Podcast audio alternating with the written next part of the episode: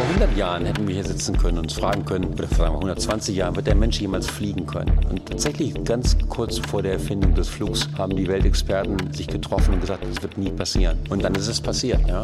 Es gibt Technologien, die man als völlig unmöglich angesehen hat. Ne? Zum Beispiel Vollnarkose ist ein spannendes Thema. Heute geht man einfach mal in Vollnarkose, dann wird der Körper aufgeschnitten, dann wird ein Knochen rausgenommen, ein metallenes Gelenk eingesetzt und dann kann man wieder laufen. Das kann man sich vor 100 Jahren nicht vorstellen. Ja. Also wenn man da ein bisschen so als Kind rangeht und sich mal schaut, was wir erreicht haben, ist es total denkbar, dass wir völlig andere Formen äh, des Denkens äh, und des Wahrnehmens und der Erkennung in der Zukunft haben, als wir das heute haben, die wir heute ablehnen würden als unmöglich. Zum Beispiel der Chip im Gehirn, der plötzlich äh, jedem Kind ermöglicht, alle Sprachen zu sprechen. Das ist gar nicht so weit entfernt.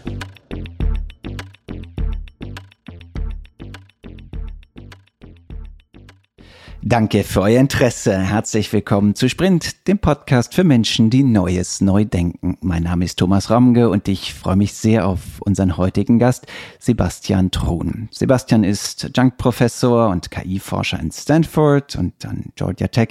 Er ist, wie die meisten von euch natürlich wissen, Pionier des autonomen Fahrens, unter anderem bei Google.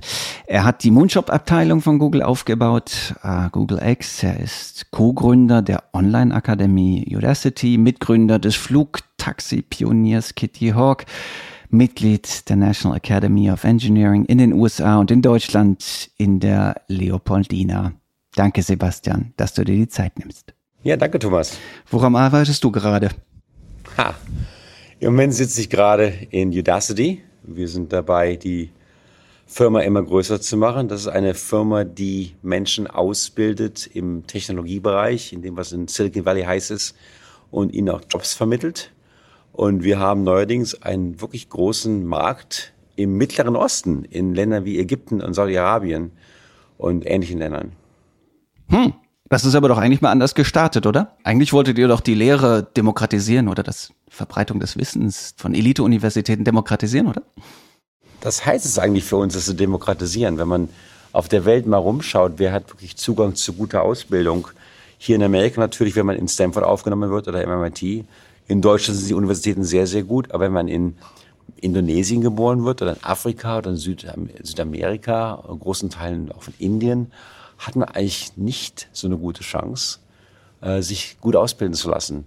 Und da kommt halt meine Firma rein, um da quasi jeden die gleiche Chance zu geben. Hm. Wir, wir kommen ganz gewiss noch ausführlich auf ähm, Udacity zu, zu sprechen. Wenn du erlaubst, würde ich gerne einfach mal, mal dein Leben durchsprechen oder die Stationen ansprechen, die du durchlaufen bist. Aber vorab noch die Frage stellen, was treibt dich eigentlich an, immer wieder was Neues zu versuchen?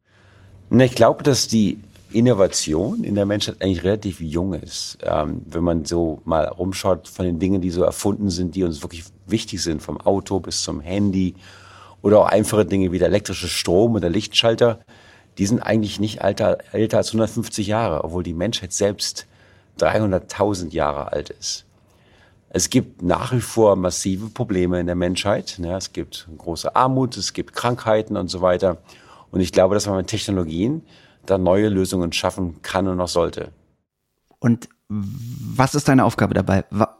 Warum bist du derjenige, der das nach vorne bringt? Ich bin ja nicht der Einzige hier. Valley ist gemeinsam dabei, das zu machen. Ich versuche halt meinen kleinen Beitrag zu leisten. Ja, ganz klein war er ja nicht, wie wir gleich noch sehen werden. Lass uns ein bisschen über deine Jugend in Deutschland sprechen. Wie war deine technische Sozialisation? Bist du schon als Kind in Richtung Technik gegangen, als Jugendlicher? Also ich hatte das große Glück, dass ich im Alter von ungefähr 14 Jahren haben meine Eltern mir einen Computer gekauft. Heutzutage ist das no big deal, aber damals gab es das eigentlich fast gar nicht. Das ist jetzt ja schon was 40 Jahre her. Und dann habe ich angefangen zu programmieren, habe relativ schnell äh, darüber nachgedacht, dass Computer eigentlich ziemlich langweilig sind. Die sind einfach sehr schwarz und weiß und die Menschheit ist sehr viel interessanter und habe mich dann äh, im Studiumsbereich nicht nur mit Informatik beschäftigt, sondern auch mit Medizin und Psychologie und Philosophie in anderen Feldern. Und warum? Einfach nur spannend. Ich glaube, dass der Mensch generell sehr spannend ist und menschliche Beziehungen sehr spannend sind. Und ähm, mich hat mich immer fasziniert, wie das menschliche Denken funktioniert und wie Menschen miteinander interagieren, wie Systeme und Gesellschaften funktionieren. Und ähm, das ist natürlich im Studium ähm, eine tolle Möglichkeit, äh, die Welt von verschiedenen Perspektiven zu sehen. Aber du bist ja nicht Psychologe geworden, sondern du bist tatsächlich in deine Computer Science gegangen. Ja, wenn man sie in Menschen studiert, kann man ja auf verschiedenen Abstraktionsebenen studieren. Wenn sehr abstrakt wäre die Philosophie oder die Geschichte. Ähm, etwas äh, näher am, an der Biologie ist dann vielleicht auch die Psychologie.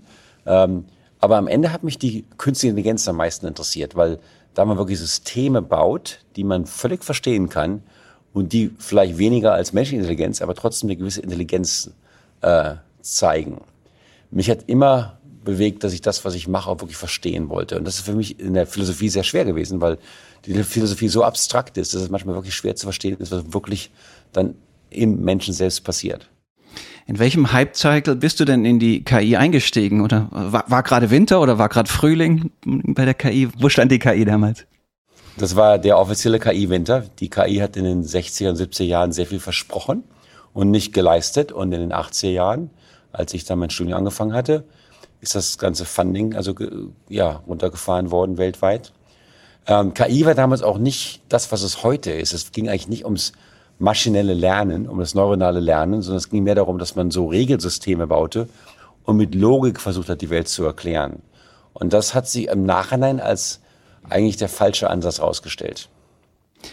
Worüber ging deine Promotion genau?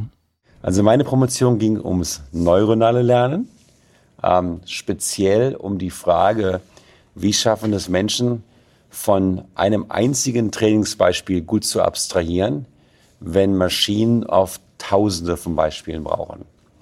Ähm, wenn man Menschen ein neues Objekt zeigt, zum Beispiel sagen wir mal Sebastians Schlüsselbund oder Sebastians Stift, dann reicht meistens das einmal zu sehen zu haben aus, um das Objekt in einem anderen Kontext wieder erkennen zu können. Ähm, der, dahinter verbirgt sich, äh, was die Wissenschaftler Transferlernen nennen, also die Möglichkeit, Gelerntes zu übertragen in neue äh, Aufgaben. Und da habe ich ein, ja, ein, einen Algorithmus erfunden äh, und im Objektbereich, Robotikbereich und auch im, im Schachbereich eingesetzt. Der nannte sich Explanation-Based Neural Network Learning, erklärungsbasiertes Lernen. Äh, der hat sich nicht durchgesetzt, aber hat Spaß gemacht, daran zu arbeiten.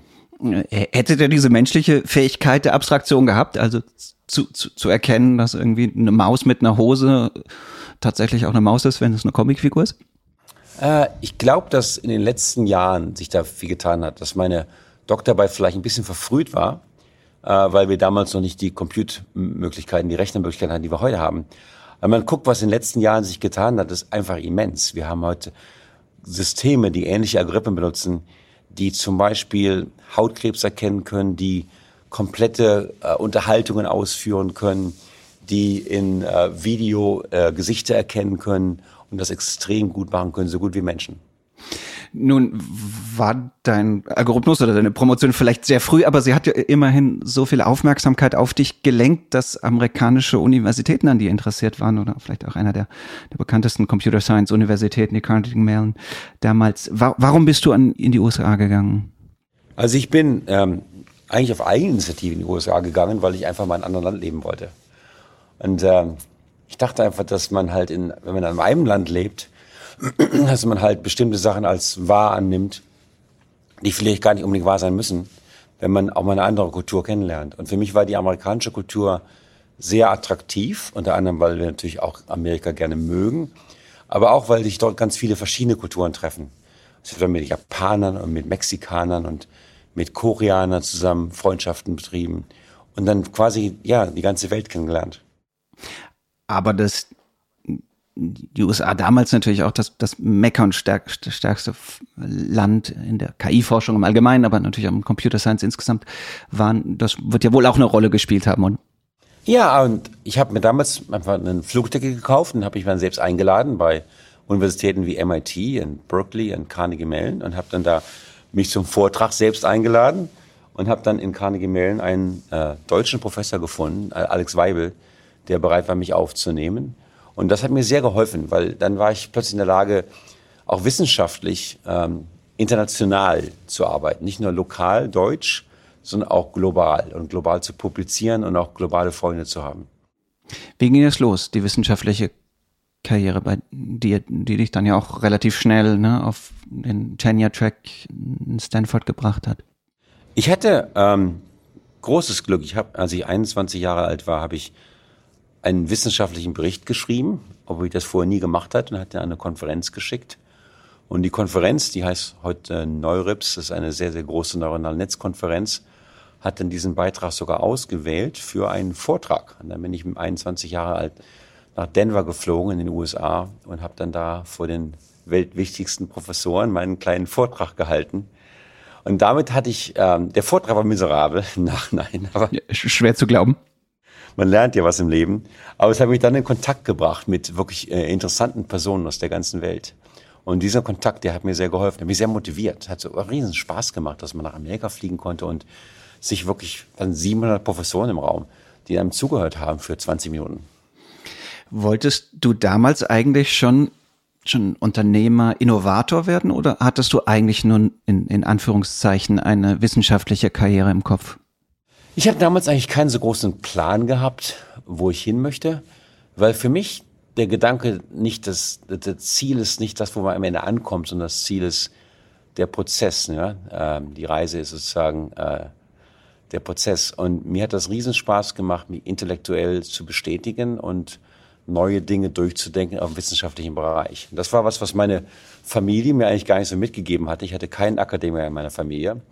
Aber als ich feststellte, dass ich das tun kann, dann auch äh, international Freundschaften machen kann, die dann ein Leben lang angehalten haben, war das einfach super begeisternd. Wann und warum wurdest du dann vom Wissenschaftler zum Innovator oder zumindest jemand, der zwischen beiden Welten pendelt? Das ähm, ja, ging dann Alter vom 22 weiter. Ich habe dann ein Gastjahr in Carnegie Mellon zugebracht als Gaststudent. Habe dann da mit äh, diversen bekannten Professoren gearbeitet, aber auch viel mit ja, anderen Studierenden habe dann auch viel publiziert. Das hat einen großen Spaß gemacht. Und dann habe ich einfach, ja, bin einfach dabei geblieben. Bin nach Deutschland gegangen eine Zeit lang, habe dann an der Universität Bonn promoviert und dann habe meinen ersten, ja, akademischen Job dann in Carnegie Mellon angenommen. Da war ich 27. Ja, und wusstest du da schon, eigentlich möchte ich meine Forschung tatsächlich in die Anwendung bringen und damit auch äh, den Gang der Technologie stark beeinflussen, dass man so stark passiert, wie es dann passieren würde, das konnte natürlich niemand vorhersagen. Aber gab es die Ambition? Ja, eine der Sachen, die ich, äh, mich sehr geprägt haben, äh, sind Unterhaltungen mit meinem Doktorvater Tom Mitchell äh, gewesen, Professor in Carnegie Mellon, der stark die Auffassung vertrat, dass man nicht nur Forschung als Eigenzweck macht, sondern dass man auch Forschung macht, um das Leben der Menschheit zu verbessern. Und da kam für mich so ein bisschen der Großmuttertest raus. Der Großmuttertest, den ich oft anwende, ist für mich ein Test, wo ich mich frage oder andere Personen frage, was sie gerade erfinden, ob ich das meiner Großmutter, meiner fiktiven Großmutter erklären könnte, ohne technische Worte zu benutzen. Also es geht nicht darum, dass man ein technisches Problem löst, um das Problem zu lösen, es geht eigentlich darum, ein technisches Problem zu lösen, um der Menschheit eine bessere Situation zu beschaffen und auch Menschen das Leben zu verbessern, die von Technik keine Ahnung haben. Ja, zum Beispiel, wenn ich äh, im Bereich selbstfahrender Autos arbeite, kann ich zu alten Menschen gehen, sagen, die nicht mehr fahren können, sagen, wenn du dich ins Auto reinsetzen könnten, Knopf drücken könntest und das Ding fährt dich dann von A nach B, würdest du das gerne haben? Dann wird die Antwort sein, das haben wir schon, das nennt sich Taxi. genau. Und dann frage ich mich, okay, wenn das halb so viel kosten würde wie ein Taxi, würde es dir dann gefallen? Dann würde ich sagen, ja, wenn es halb so viel kostet wie ein Taxi, dann fällt es mir gut. Wenn es mehr kostet als ein Taxi, will ich es nicht haben. Und das ist ein bisschen ähm, ein Gespräch, wo ich keine technischen Begriffe eingebracht habe, sondern einfach nur gefragt habe, wie kann die Technologie, die ich erfinde, sich wirklich den Nutzen der Menschheit unterziehen. Und das ist eigentlich das Ziel von jedem Technologen, von jedem Akademiker, von jedem angewandten Praktiker, eigentlich das menschliche Leben besser zu gestalten. Nun hast du das Beispiel des autonomen Fahren ja jetzt nicht zufällig gewählt, sondern es war ja genau das erste technologische Feld, mit dem du weltweit bekannt wurdest durch Innovationen, die du geschaffen hast. Warum hast du damals die technische Nuss des autonomen Fahrens angegangen? Also mich begeisterte die künstliche Intelligenz als Fachgebiet, das menschliche Denken. Ich hatte mich sehr äh, im Bereich Robotik betätigt, das also physikalische Roboter zu bauen, die dann quasi intelligent navigieren können oder manipulieren können, Und da kam halt das selbstfahrende Auto einfach als perfekte Anwendung, weil wir alle quasi fahren Auto fast jeden Tag oder viele von uns, vielleicht nicht jeder. Durch Verkehrsunfälle verlieren wir im Jahr weltweit über eine Million Menschen. Ähm, ich hatte auch selbst Erfahrungen gemacht mit einem Freund, den ich verloren hatte, als ich 18 war. Und ähm, da dachte ich mir, dass man mit ähm, Automatisierung einfach was schaffen kann, was wirklich die Welt halt deutlich besser macht. Ne? Wo man, wenn man es wirklich schaffen würde, dass man keine Unfälle mehr hätte mit Autos, weil die Autos klug genug sind, um sich selbst zu retten und ihre Insassen zu retten, würden wir im Jahr eine Million weniger Beerdigungen haben. Ja, das ist ja erstmal offenkundig, ne, dass, dass das Potenzial nur das dass das schwer zu erreichen ist, ist auch klar. Erzähl doch mal von den Anfängen, wie du in Stanford, ich glaube auch direkt in Kooperation mit Google, dann an den DARPA Challenges zum autonomen Fahren teilgenommen hast. Hier DARPA, äh, um den Zuhörern das mal klarzulegen, DARPA ist ein Teil von dem amerikanischen Verteidigungsministerium, aber die sind sehr dafür bekannt, dass die ja visionäre Forschung äh, fördern. Zum Beispiel hat DARPA das Internet gefördert, als es noch, gar nicht gab, und den Stealth Bomber und eine Reihe von tollen Technologien. Die haben Anfang des neuen Jahrtausends einen Wettbewerb ins Leben gerufen, der hieß DARPA Grand Challenge, wo es darum ging, ein selbstfahrendes Auto zu bauen, das ungefähr 200 Kilometer ganz alleine, ohne Fahrer, durch die Wüste fahren konnte. Anwendung war so ein bisschen auch militärisch gedacht, nämlich hat er großen Einsatz im Irak und Afghanistan. Für mich war es ein ziviles äh, Anwendung, ja, eine Million Tote im, im zivilen Straßenverkehr.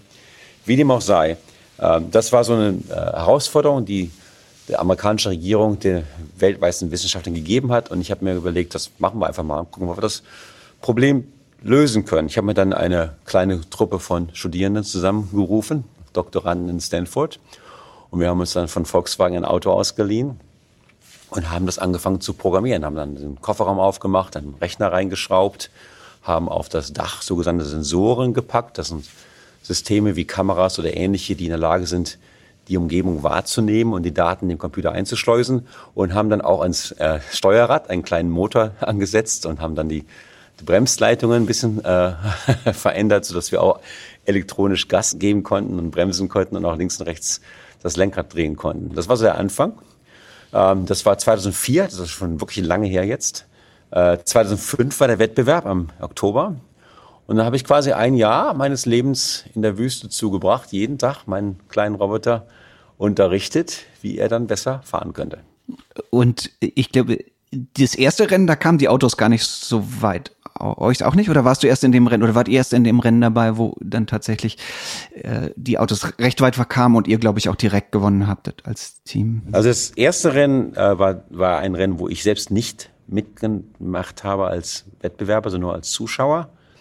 Und da war es tatsächlich so, dass die Autos ungefähr 200 Kilometer fahren mussten, aber das beste Auto ungefähr, ja so zwölf Kilometer weit gefahren ist und dann wirklich in Flammen aufgegangen ist mit dem großen, haben dann ihre Reifen verbrannt quasi, weil das Auto eigentlich gar nicht klug genug war, um festzustellen, dass es, dass es selbst fest sitzt und, und der Reifen sich durchdreht. Das war das beste Auto äh, von ungefähr 110 oder so Wettbewerben. Äh, das nächste Jahr hatten wir fast 200 Wettbewerber. Ähm, alle möglichen äh, Firmen und Universitäten und auch teilweise Normalbürger, die das einfach als Hobby betrieben haben. Und das war das erste Mal, dass wir teilgenommen haben. Und wir haben dann mit etwas Glück halt gewonnen, ne? also den ersten Platz belegt. Naja, es war bestimmt mehr als Glück. Was hat denn den Unterschied gemacht, so dass innerhalb eines Jahres irgendwie von zwölf Kilometern das Auto geht nach Flammen auf, hinzu, es gibt ein Team, nämlich deins, was es schafft, den ganzen Parcours abzufahren? Ähm, damals war es so, dass die meisten Teams sich sehr stark Hardware-zentriert waren. Die haben also dann neue Fahrzeuge gebaut oder haben Fahrzeuge umgebaut, teilweise ähm, neue Motoren eingesetzt, ähm, neue Klimaanlagen eingesetzt. Und wir haben das eigentlich überhaupt nicht gemacht. Wir haben uns gesagt, das ist eigentlich kein Problem des Autos selber, sondern es ist ein Problem der Intelligenz. Und Intelligenz für uns ist Software.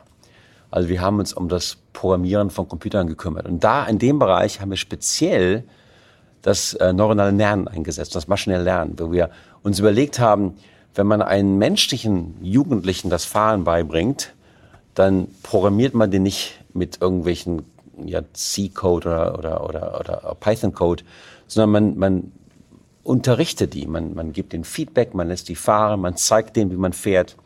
Und wir wollten halt die gleiche Art des Unterrichtens auch im selbstfahrenden Auto einsetzen und haben tatsächlich unseren, unserem Auto beigebracht, wie man gut fährt. Das war sehr, sehr ähm, unique, also sehr einzigartig in, in dem äh, Rennen. Okay, aber interessant, weil es ja die Kernidee des maschinellen Lernens ist, nicht? Ganz genau. Wir sind also eine sehr frühe Form gewesen. Längst nicht so gut, dass wir heute sehen mit Google und Facebook. Aber immerhin ganz früh schon äh, ein lernendes Auto. Speaking of Google, ähm, die haben dich ja auch damals schon unterstützt oder ihr habt schon zusammengearbeitet und dann hast du dich ja auch irgendwann entschieden, die direkte akademische Karriere nicht aufzugeben, aber doch zu reduzieren und zu Google zu gehen.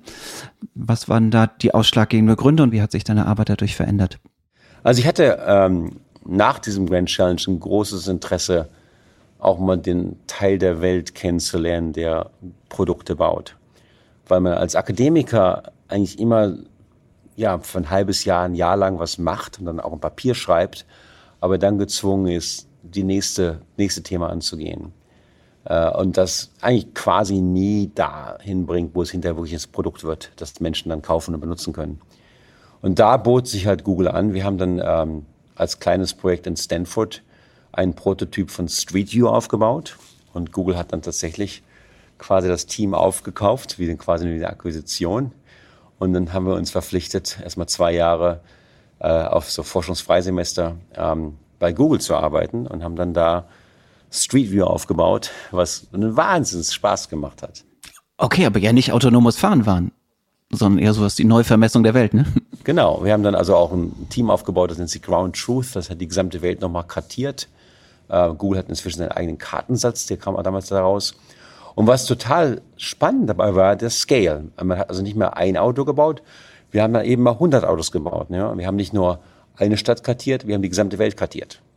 Wie war die Arbeit bei Google? Super spannend. Also, wir, wir, also der, wenn man, wenn man Google als ambitioniert bezeichnet, ist das eigentlich eine Untertreibung.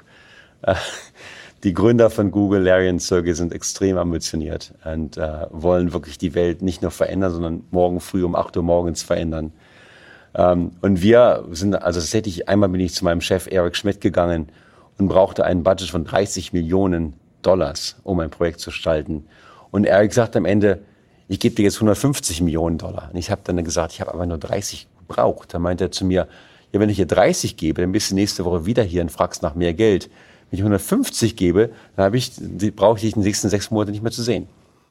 Was für ein Projekt war das? Und musstest du dann doch nochmal hin? Das war die, die ursprüngliche Google Glass. Ich habe dann damals Google X aufgebaut. Das war Googles Innovationslabor. Und in dem Sektor haben wir eine Reihe von spannenden Projekten gemacht. Zum Beispiel Google Brain, was einen riesen Einfluss gehabt hat. Waymo, das selbstfahrende Autos, aber auch Google Glass. Ja, klar. Du gehörst jetzt zur Natur dieser Moonshots, dass sie manchmal klappen oder selten klappen. Und bei Wemo kann man sicherlich sagen, da äh, gibt es eine, eine, große Erfolgsbilanz, die, die Google vorzuweisen hat.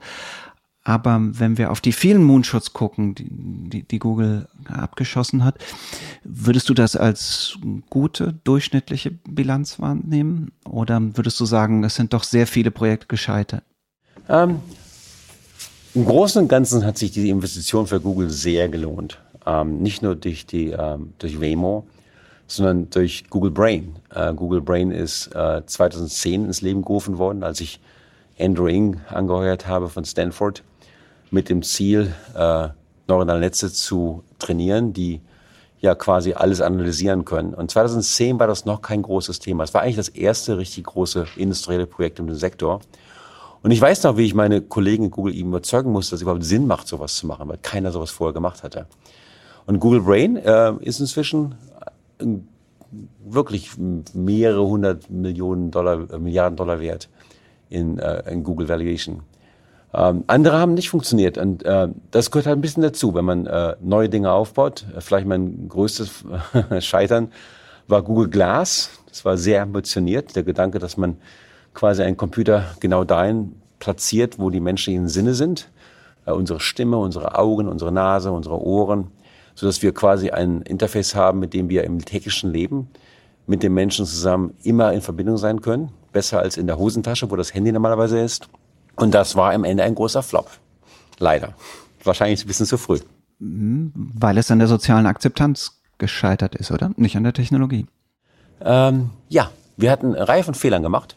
Äh, einer der Fehler war, dass wir es zu früh rausgelassen haben. Die Software war nicht gereift, das ist relativ oft gecrashed. Das müssen wir einfach offen zugeben. Und der zweite Fehler war, dass wir es als ähm, Projekt falsch platziert haben. Das hat sich sehr äh, positiv ausgewirkt im Bereich von Sport, von Aktivitäten draußen, Fahrradfahren, Wandern gehen, äh, auch eine neue Stadt zu besuchen, Bilder zu machen. Aber dann gab es auch eine große Reihe von ähm, Bedenken im, im Innenbereich vom, vom Gebäude, wo man dann auch teilweise ja Privacy-Sorgen äh, äh, hat, auch gerechtfertigterweise. Wir hätten das Ganze mehr als Sonnenbrille verkaufen müssen, also als Sportgerät, weil man weniger Sorgen mit Privacy hat, wenn man draußen durch die Natur radelt, als wenn man in irgendwelchen Gesprächen zuhört. Hm. Naja, also meine, man hatte ja immer, oder so Angst, dass derjenige, der gerade eine anguckt, irgendwie einen Hintergrundcheck über eine als Person macht.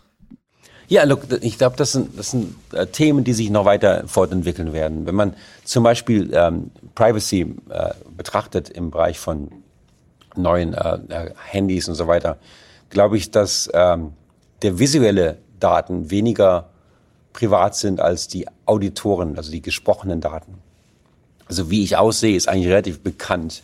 Hm. Aber was ich sage, ist oftmals sehr vertraulich. Und alle unsere Telefone sitzen rum mit, mit Mikrofonen und können uns quasi jederzeit zuhören. Ja. Und ich kann nicht garantieren, dass nicht irgendwelche ja, fernen Staaten Wege gefunden haben, mein Telefon zu aktivieren, mir zuzuhören. Also insofern ist ein großes Thema. Ja, und natürlich auch kein rationales, nicht? Also wenn man rational draufblickt, dann klar, dann wäre das, wie du es gerade beschreibst, ja das Handy im Zweifelsfall bedrohlicher als ein, eine Brille, die ich sehe, die jemand aufhat, äh, die mir gegenübersteht.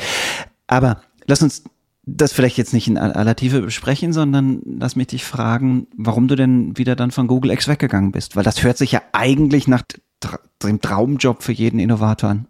Es war der Traumjob und hat einen Wahnsinns Spaß gemacht.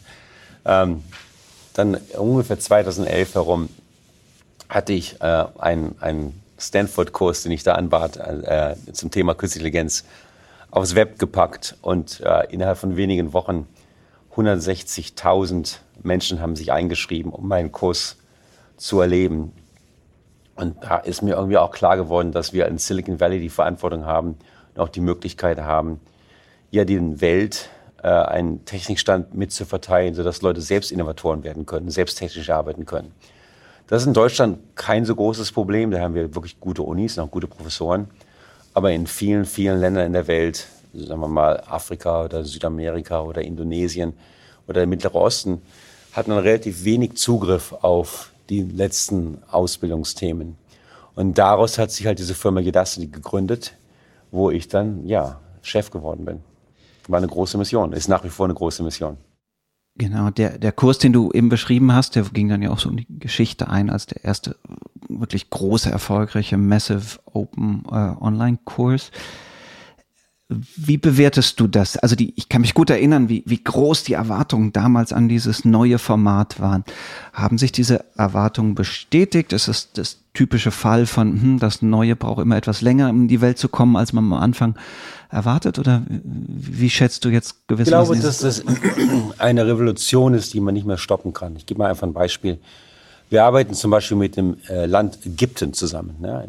Ähm, Ägypten hat ungefähr 100 Millionen ein bisschen mehr als 100 Millionen Menschen. Und wir bilden dort Leute aus, speziell mit dem Ziel, dass sie dann Freelancers werden, dass sie also international ähm, ja, Projekte durchziehen können auf Freelancing-Plattformen wie zum Beispiel freelance.com oder upworks.com und dann wiederum ähm, ja, Dollar und Euro und andere harte Währungen zurück nach Ägypten bringen. Im ersten Jahr äh, haben Ägypten äh, 16 Millionen US-Dollar an uns ausgegeben, um Leute auszubilden. Wir haben damit 78.000 Menschen ausgebildet. 78.000 Menschen ausgebildet. Da muss man sehen. Als Universität äh, mit 16 äh, Millionen Dollar wird man es kaum schaffen, 78.000 Menschen auszubilden. Wir haben 78.000 Menschen ausgebildet und die an, auf Freelancing-Plattforms bewegt. Und die haben dann im ersten Jahr 119 Millionen Dollar zurückgebracht. Und zwar richtig Foreign Currency, also äh, harte Währungen, was für Ägypten sehr wichtig ist. Ja. Und das ist ein Return of Investment auf über 700 Prozent. Ja? Also wir haben es ähm, Ägypten ermöglicht, äh, messbar das Bruttosozialprodukt zu erhöhen durch die Ausbildung, die aus Silicon Valley kommt. Und das für mich bedeutet, dass wir wirklich diese Sache demokratisieren, dass wir also Ländern und Menschen einen Platz am Tisch geben, die vorher gar keine Chance hatten. Wie zum Beispiel der Durchschnittsägypter. Ja. Aber lass mich bitte nochmal nachfragen. Ne? Die, also erstens so dieses ähm, digitales Lernen, selbst äh, angeleitetes Lernen ist ja un, ohnehin deutlich besser möglich, als es früher der Fall war, nicht? Also mein Sohn bringt sich auch über Tutorials äh, Programmieren bei. Aber die Idee ist ja jetzt ja auch schon 15 Jahre alt. Warum kommt es vielleicht leichter zu der Skalierung äh, äh oder äh, später zu der Skalierung als, als, als man erhofft hat. Wo sind die Hürden? Warum ist es kein Selbstgänger? Lass es mich so fragen, weil es hört sich ja an wie ein Selbstgänger. Also die meisten Themen müssen mehrfach iteriert werden, bevor sie sich wirklich durchsetzen. Zwischen dem Gutenberg, der Erfindung des Buchdrucks und dem Buch als Massenphänomen sind hunderte von Jahren vergangen. Ähm, die, der Gedanke der Fernuni gibt es ja schon lange ja, in Deutschland ähm, und auch mit gutem Erfolg.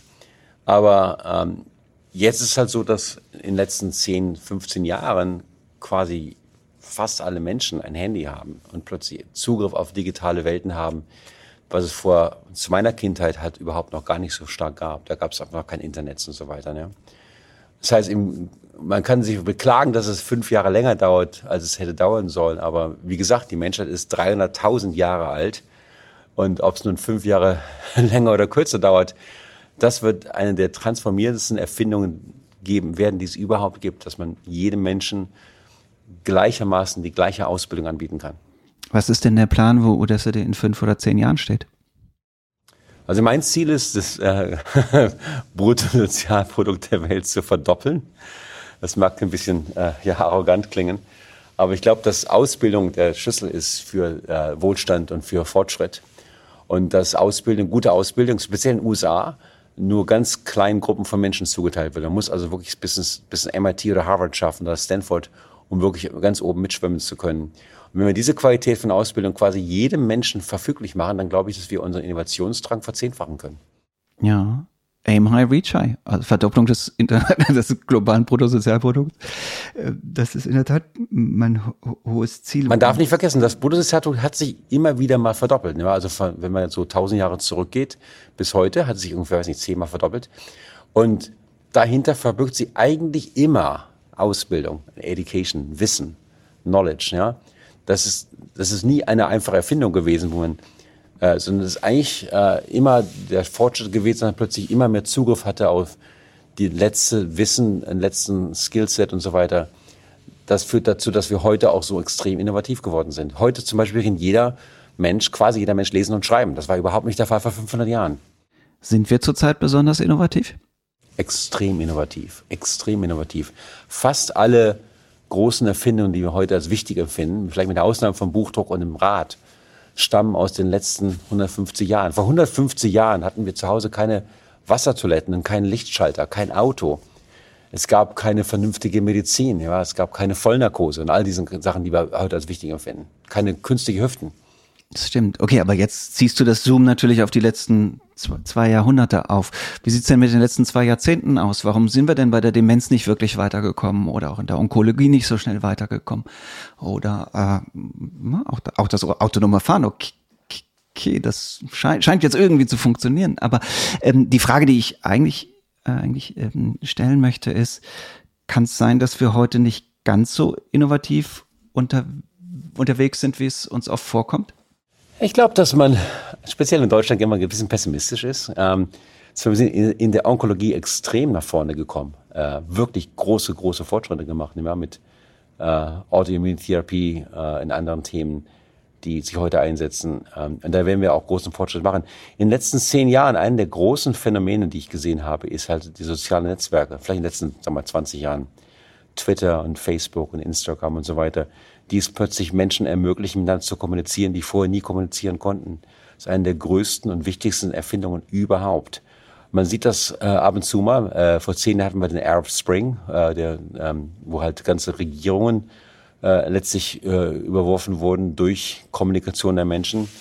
Es gibt eine Historie der Menschen fast weniges wichtiger als, als die Kommunikation. Äh, das hat der Buchdruck ermöglicht auf seine Art und Weise. Äh, der hat dann zur Aufklärung geführt und zu äh, Wahnsinnswohlstand der Welt geführt.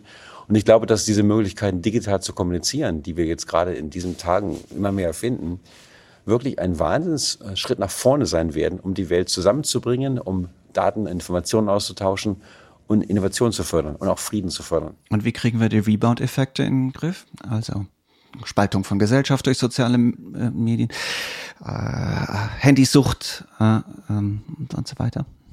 Äh, ich wäre vorsichtig mit der negativen äh, Einschätzung. Uh, Steven Pinker, ein Professor hier in den USA, hat ein wunderschönes Buch geschrieben, das heißt Enlightenment Now, die Aufklärung heutzutage, ähm, und hat einfach mal dokumentiert, wie historisch diese Trends sich wirklich auswirken. Und da stellt sich raus, dass ähm, viele Menschen das ein bisschen zu pessimistisch sehen. Ja? Eine andere Person, die das sehr viel gemacht hat, äh, als auch Motivationssprecher, ist Hans Gössling. Der hat so einen äh, Katalog von, glaube ich, zwölf Fragen oder 13 Fragen erstellt, wo es jeweils drei Antworten gibt. Und wenn man die zufällig einfach beantwortet, hat man einfach ein Drittel der Fragen korrekt. Aber die meisten Experten haben weniger als ein Drittel korrekt. Und das sind so Fragen zum Beispiel wie, für, für junge Menschen unter dem Alter von fünf Jahren, welche Zahl äh, hat, hat, es wird geimpft? 90 Prozent, 50 Prozent oder 20 Prozent? Und die meisten Leute würden sagen, zwischen 20 und 50 Prozent. Die Wahrheit ist 90 Prozent. Oder wenn man so die Leute fragt, Extreme Poverty, also extreme Armut, nimmt die zu oder nimmt die ab? Die meisten Leute würden sagen, na, die nimmt natürlich zu. Aber die Wahrheit ist, die nimmt rasant ab im Moment weltweit. Du hast noch ein anderes großes Projekt äh, vor, vor einigen Jahren, nämlich ähm, elektrisches persönliches Fliegen. Kitty Hawk, ein schöner historischer Name. Ähm, wie kamst du dem Projekt und wie schätzt du es ein heute? Also es ist ein Projekt, das auch in Deutschland ähm, guten Erfolg hat. Da gibt es zwei sehr schöne Unternehmen, Lilium und Volocopter. Und der Gedanke dabei ist, dass man das Auto äh, quasi durch ein persönliches ja, Flugzeug ist das falsche Wort, eine Mixtur zwischen Flugzeug und Helikopter und Drohne ersetzt. Die sich also im Vorgarten landet, dann setzt man sich rein, vielleicht ein Zweisitzer oder ein Viersitzer und dann fliegt das Ding mit 200 km/h, 300 km/h zum Zielort. Super leise, super sicher, super kostengünstig, super energietechnisch günstig äh, und landet wieder. Wir haben auch Prototypen gebaut, über 100 insgesamt in der Firma. Wir haben dokumentiert, dass diese Flugsysteme so leise sind, dass man sie im Überflug gar nicht hören kann. 38 Decibels auf ungefähr 300 Meter Überflughöhe. Wir haben dokumentiert, dass die ungefähr dreimal so energiefreundlich sind wie ein Tesla pro Meile. Also damit sie viel grüner sind als Autos und natürlich auch sicherer sind. Und das ist ein Thema, was nach wie vor hier betrieben wird. Wir haben mit Kitty Hawk haben wir ein paar Speedbumps gehabt. Ähm, unser Hauptinvestor Larry Page hat am Ende äh, eine andere Richtung einschlagen wollen, als wir in eingeschlagen haben. Äh, das entwickelt sich nach wie vor weiter. Aber das Thema wird auf jeden Fall ähm, die Welt verändern, weil ich glaube, wenn wir es schaffen würden, ja quasi fliegende Autos zu benutzen, das ist so ein bisschen der, der Begriff, dass dann normale Autos einfach keinen Sinn mehr machen. Weil normale Autos werden auf dem Boden im Stau stecken, wenn das fliegende Auto wunderschön drüber fliegen kann. Der Himmel ist sehr viel größer als unsere Straßen. Okay, ich habe verstanden, du findest ja auch die 140 Zeichen schon ganz toll im Unterschied zu mir. Und wann kommen jetzt endlich die, die fliegenden Autos? Also Prototypen gibt es. Da gibt es ungefähr sechs oder sieben wirklich ernsthafte Firmen. Klar, aber wann können wir wann können wir es nutzen? Der große Schritt, der im Moment fehlt, ist der Schritt vom Prototypen hin zum Produkt. Und da ist eine der ganz großen Hürden die Zertifikation. Im Flugbereich müssen nämlich die Behörden müssen dieses System als sicher empfinden. Und das dauert üblicherweise fünf bis zehn Jahre. Hm. Lass uns selbst noch mal ein bisschen in die Perspektive gehen und lass mich dich fragen, ähm, wie du den Innovationsdiskurs, du hast eben schon ein paar Andeutungen gemacht, in und für Europa und in Deutschland wahrnimmst. Beobachtest du noch, wie Innovation in Deutschland diskutiert und vorangebracht wird? In Deutschland darf man nicht vergessen, ist vielleicht das innovativste Land überhaupt. Ja? Also es gibt eine Großzahl von wirklich tollen Erfindungen, die deutsch sind, vom Auto, Motorrad, Düsenantrieb und viele anderen Dingen. Ähm, und was mir wirklich gefällt, ist, dass es in Deutschland inzwischen ein sehr, sehr starkes Gründertum gibt, wo also junge Menschen nicht mehr einfach die Einstellung in einem Großbetrieb suchen, wie das zu meiner Zeit der Fall war, wo man zu Siemens ging oder zur Deutschen Telekom oder zu Lufthansa, äh, sondern auch bereit sind, Kleinstfirmen zu gründen. Das Schöne bei diesen Kleinstfirmen ist, das sind alles Moonshots. Die alle machen das Gleiche, was ich in Google X gemacht habe. Die haben eine tolle Idee, die sie umsetzen wollen und als ja in die Welt reinbringen wollen und hoffen, dass Menschen dafür bezahlen. Ähm, und äh, die mögen nicht alle funktionieren, aber wenn auch nur 10% funktioniert, kann das extrem innovativ sein. Das ist quasi, was wir hier in Silicon Valley machen. Okay, das ist eine interessante Perspektive, dass du uns ja spiegelst, dass wir hoch, hoch innovativ sind. Wo liegen denn die Stärken des Innovationslands Deutschland? Ähm, Deutschland hat, produziert, glaube ich, quasi genauso viele Patente wie die USA im Moment. Das ist wirklich beeindruckend. Ähm, und ähm, Deutschland hat historisch gesehen ähm, extrem viel äh, Innovation betrieben. Also wenn man äh, industriell schaut, wer sind die großen Erfinderländer, äh, aber auch kulturell schaut, zum Beispiel Musik oder, oder Dichtung oder ähnliches. Ne? Deutschland spielt eine Wahnsinnsrolle, ähm, historisch gesehen. Ähm, was ich bei den Deutschen sehr schätze, ist, dass die ähm, sehr zuverlässig sind, immer pünktlich sind, was ich gerade hier in Amerika sehr vermisse, und auch sehr direkt sind, was ich also wirklich mag. Leuten also auch eine Kritik mitgeben oder direkt äh, sich unterhalten. Das fehlt so ein bisschen in den USA, wo man immer ein bisschen oberflächlicher ist und weniger bereit ist, direkt zu auch zu kritisieren.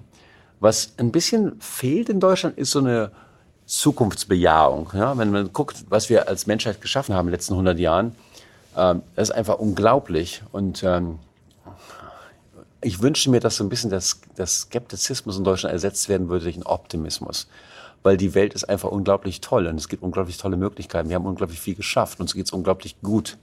Ähm, dafür muss man auch mal dankbar sein. Und man kann durchaus optimistisch sein und sagen, dass die Welt einfach besser wird. Wie kann man denn Optimismus befördern? Man kann ja niemanden zwingen, optimistisch zu sein, oder? Ich glaube, das fängt äh, ganz oben an, das fängt in der Politik an, das fängt in den Medien an, bei den Journalisten, die gerne mal skeptisch sind, statt positiv sind. Das geht aber auch in die Familien rein, in die Ausbildung. Ähm, das ist eine Sache, äh, hier in Silicon Valley, ähm, das ist ja nicht ein, ein, ein Fleck, der nur von Kalifornien besiedelt ist, sondern hier trifft sich ja die gesamte Welt. Hier treffen sich quasi die Rebellen, die Leute, die positiv sind, die optimistisch sind, die neue Dinge ausprobieren wollen. Und wenn wir hier abends ein Gespräch haben, am Abendbrottisch, geht es meistens darum, was können wir für Dinge erfinden, was ist noch nicht gemacht worden. Und dann sitzen wir teilweise stundenlang hier und reden darüber, was man einfach erfinden könnte. Und oftmals sind es schlechte Ideen, aber am Ende kommen auch gute bei rum. Ist das Silicon Valley noch so innovativ, wie es vor 10 oder 20 Jahren war? Viel innovativer. Noch innovativer. Warum? Also wenn man guckt, was in der letzten Zeit hier passiert ist, äh, von Trans im Transportbereich, selbstfahrende Autos, fliegende Autos und solche Sachen, ähm, im Medienbereich, die ganzen sozialen Netze, die erfunden worden sind hier in Silicon Valley, also im Medizinbereich tut sie mir sehr, sehr viel, im Bereich Diagnostik zum Beispiel. Ich glaube, dass wir äh, in, noch zu meinen Lebenszeiten die meisten Krebsarten loswerden werden. Ähm, das ist, also da tut sich jemand wirklich viel.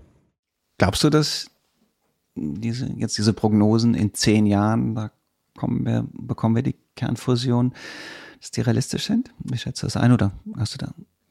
Ich glaube, dass zehn Jahre möglich ist, vielleicht noch nicht in der Skalierung, äh, die erforderlich ist, um die Welt zu verändern.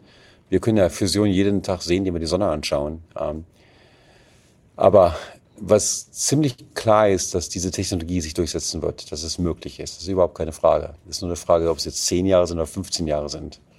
Ähm, man wünscht sich natürlich, dass Deutschland nicht die Kernkraftwerke abstellen würde, dass wir wesentlich in der Zwischenzeit weniger ja, Kohlenstoff in die Atmosphäre lassen. Da, da wirst du bei der Bundesagentur wenige finden, die dem widersprechen. Ja, das ist ein, ein großes Thema. Man darf nicht, man muss einfach mal überlegen, vor, vor 100 Jahren hätten wir hier sitzen können und uns fragen können, oder vor 120 Jahren, wird der Mensch jemals fliegen können? Und tatsächlich ganz kurz vor der Erfindung des Flugs haben die Weltexperten äh, sich getroffen und gesagt, das wird nie passieren. Und dann ist es passiert. Ja. Ähm, es gibt Technologien, die man als völlig unmöglich angesehen hat. Ne? Zum Beispiel äh, Vollnarkose ist ein spannendes Thema. Heute geht man einfach mal in, lässt sich in Vollnarkose, dann wird der Körper aufgeschnitten, da wird ein Knochen rausgenommen, ein metallenes Gelenk eingesetzt und dann kann man wieder laufen. Das kann man sich vor 100 Jahren nicht vorstellen. Ja? Also wenn man dann ein bisschen so als Kind rangeht und sich mal schaut, was wir erreicht haben, ist es total denkbar, dass wir völlig andere Formen äh, des Denkens äh, und des Wahrnehmens und der Erkennung in der Zukunft haben, als wir das heute haben, die wir heute ablehnen würden als unmöglich. Zum Beispiel der Chip im Gehirn, der plötzlich äh, jedem Kind ermöglicht, alle Sprachen zu sprechen. Das ist gar nicht so weit entfernt. Wie unterscheiden wir solche Science-Fiction-Möglichkeiten von wünschenswerten Zukunften? Ist es wünschenswert, dass ein Kind einen Chip hat und alle Sprachen spricht? Also wünschenswert. Ich glaube, das hängt nur davon ab, wie die Menschheit damit umgeht. Also wenn Menschen alle Sprachen sprechen könnten, wäre das, glaube ich, erstmal eine, eine, positive Sache für uns, weil das uns zusammenbringen würde, dann wäre weniger Kriege. Ähm, natürlich gibt es auch Missbrauch. Der Unterscheidung zwischen wünschenswert und möglich, das ist eine Technologiefrage. Und da glaubt sich, da gibt es halt eben immer mehr Fortschritte. Wir haben zwar wie heutzutage einen Computer im Handy, äh, den wir in der Hosentasche tragen, der äh, mehr kann als die besten Computer der Welt, als ich ein Kind war. Ähm, das hätte man sich damals nicht vorstellen können. Es ist oft so, dass also technologisch Dinge erreicht werden können, die man sich quasi sehr schwer vorstellen kann. Da braucht man wirklich auch Leute, die bereit sind, ein bisschen das, außerhalb der Box zu denken, ähm, um diese Technologien wirklich zu sehen und auch, auch durchzusetzen. Klar. Und genau deshalb stelle ich allen unseren Gästen folgende Schlussfrage. Welche Sprunginnovation würdest du dir persönlich für das Jahr 2050, also Zeithorizont 30, 30 Jahre, am allermeisten wünschen? Also ich glaube, dass wir im Jahr 2050 fast alle äh, todesbringenden Krankheiten bewältigt haben. Äh, dass es dann keinen Krebs mehr geben wird, dass Krebs behandelt werden kann. Dass es ähm, quasi kein Alzheimer mehr gibt und ähnliche Dinge. Und wir deswegen länger und besser leben. Davon gehe ich aus. Es gibt eine Reihe von Forschern, die äh, versuchen, Lebensspanne zu erhöhen. Wir wissen ja, dass ähm, genetische Materialien sich äh, erneuern können. Ähm, Väter können Kinder äh, befruchten, die dann ein komplett neues genetisches Material haben. Also prinzipiell äh, steht nichts im Wege, dass man auch als Menschen vielleicht 200, 300 Jahre alt werden können. Und ich denke, in 50 Jahren werden wir das Problem geknackt haben. Würdest du gerne 200 oder 300 Jahre alt werden? Ja, auf jeden Fall. Also wenn ich so weiterleben kann wie heute, hundertprozentig. ich war gerade letzte Woche in Deutschland für die Beerdigung meiner Tante und das tat mir total leid. Okay, das tut mir auch leid. Aber in der Tat, wenn du zwei bis 300 Jahre leben könntest, wer weiß, wie viel Sprunginnovation du noch hervorbringen könntest. Ja, und wir leben bereits sehr viel länger. Also vor nur ein paar Generationen hat der Mensch ungefähr 30 Jahre lang gelebt. Das darf man nicht vergessen. Das haben wir bereits geschafft. Ah, aber nur im Durchschnitt. Ne? Die ältesten Menschen im 19. Jahrhundert sind auch schon 100, 110 Jahre alt geworden. Das heißt, wir haben den, Durch wir haben den Durchschnitt erhöht, wir haben die äh, durchschnittliche Lebensspanne erhöht, wir haben auch die Health Span etwas erhöht, aber die absolute Lebenszeit haben wir noch nicht erhöht. Und es gibt ja auch ähm, renommierte Biomediziner, die sagen, es gibt sowas wie eine Glasdecke, eine Schallmauer von 120, 130 Jahren. Also im Moment gibt es sie auf jeden Fall, aber es gibt eigentlich keinen Grund, warum es die in 50 Jahren noch geben sollte. Hm. Hoffentlich werden wir es erleben und überprüfen können. Ganz, ganz herzlichen Dank, lieber Sebastian, dass du dir die Zeit genommen hast. Große Ehre, große Freude für uns. Alles klar, Thomas. Tschüss und meine besten Grüße ans Publikum. Auch euch, liebes Publikum, ganz, ganz herzlichen Dank für eure Zeit und für eure Aufmerksamkeit. Wir würden uns wie immer freuen, wenn ihr diese oder andere Folgen teilt, wenn ihr uns in eurer Podcast-App bewertet. Produziert wurde diese wie alle anderen Folgen auch von Max Zöllner. Danke dir, Max. In zwei Wochen, da kommt die nächste Folge und bis dahin gilt wie immer, bleibt neugierig.